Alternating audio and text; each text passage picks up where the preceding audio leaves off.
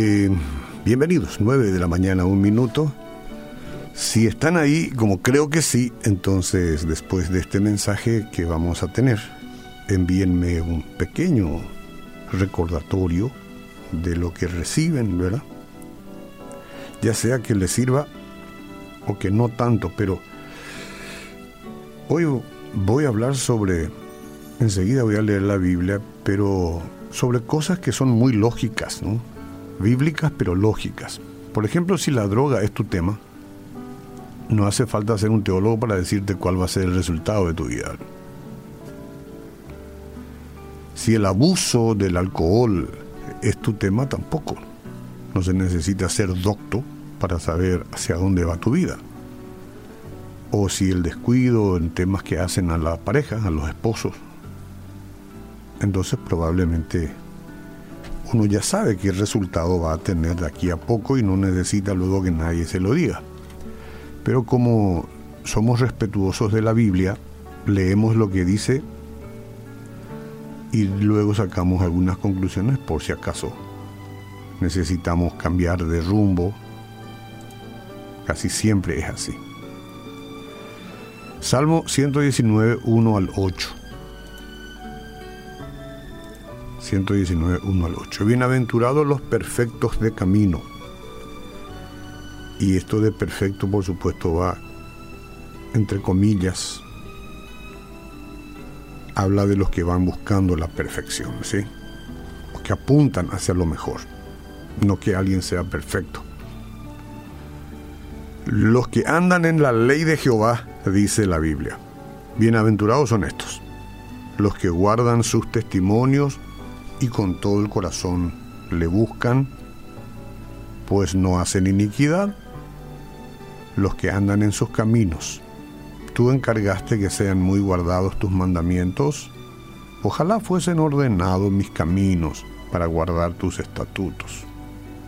Entonces no sería yo avergonzado, no sería yo avergonzado. Si mis caminos fueren, fuesen ordenados, no sería yo avergonzado. Cuando atendiese a todos tus mandamientos, no sería yo avergonzado. Te alabaré entonces con rectitud de corazón, ayúdame Señor. Cuando aprendiere tus justos juicios, tus estatutos guardaré y no me dejes enteramente. Bueno, el tema es la tolerancia.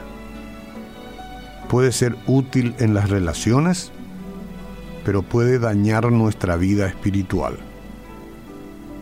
Ceder en cuanto a los principios de Dios es peligroso.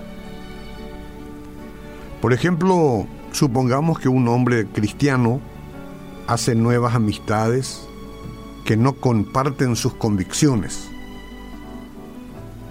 Por haber creído en la iglesia, quizás haya memorizado Proverbios 13:20 que dice, el que con sabio, los sabios anda, sabio se vuelve. El que con necio se junta, saldrá mal parado. Proverbios 13:20. Esta es una ecuación que no falla, que da resultados exactamente como dice que, que son las cosas. Reconoce que el versículo está destinado a proteger a los cristianos de las influencias mundanas, ¿sí? Pero la justicia muchas veces se escapa porque nos volvemos más bien personas que justificamos y nosotros justificamos pensando que pasar tiempo con estos amigos no nos va a perjudicar. Entonces uno escucha otras voces diciendo, bueno, estás apartando a la gente, estás discriminando a la gente. Y sí, cada uno tiene eh, el derecho de decidir con quién andará y con quién no. Pero como uno teme a no eh, la palabra discriminar, cosa que no es, ¿verdad? Sino sencillamente es elegir. Como uno teme, entonces termina pasando más tiempo con ellos que con los creyentes. Y comienza a cuestionar sus propias creencias. ¿ah? Prestar atención a ese proverbio podría haberlo ayudado a evitar alejarse del Padre Celestial. ¿Cuál proverbio? Y este que dice, el que con sabios anda, sabio se vuelve. El que con necios se junta, saldrá mal parado. Y va a la hiporte, más tarde o más temprano. Para manejar tales situaciones debemos pensar en el futuro y considerar los posibles peligros. Incluso las decisiones que parecen triviales pueden tener consecuencias de largo alcance. Pero el Señor nos equipa con la conciencia y el Espíritu Santo, quien hace sonar una alarma si nos adentramos en territorio peligroso. Yo no sé si la alarma está sonando ahora en tu vida.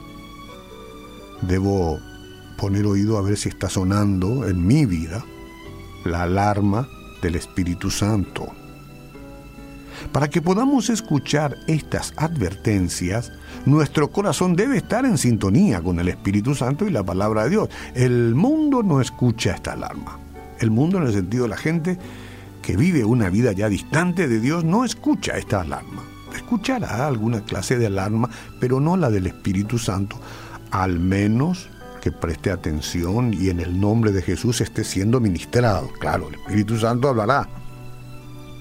Pero por lo general, este, la gente sin Dios no percibe estas alarmas. Entonces, nuestro corazón debe estar en sintonía con el Espíritu Santo. Porque, porque quienes confían en el Señor aplican sus principios, estos encontrarán caminos rectos a través de situaciones peligrosas. Nosotros andamos por caminos peligrosos, pero el Espíritu Santo al cristiano le enciende la alarma de su presencia para traer convicción y es importante que estemos atentos. El hombre del ejemplo conocía los preceptos de Dios y sintió la advertencia del Espíritu, pero lo ignoró, lo ignoró. Por tanto, es mejor que obedezcamos el primer aviso del Señor para evitar que nos volvamos tolerantes ante el pecado. Señor, Nadie es experto en esto, solamente la presencia de tu Espíritu Santo recordándonos a diario que debemos obrar sabiamente. Y nadie que no tenga la presencia de Jesús y la del Espíritu Santo podrá hacerlo. Aplica sabiduría y convicción a mi vida. Yo estoy receptivo. Quiero separarme de aquello que no conviene antes que sea tarde.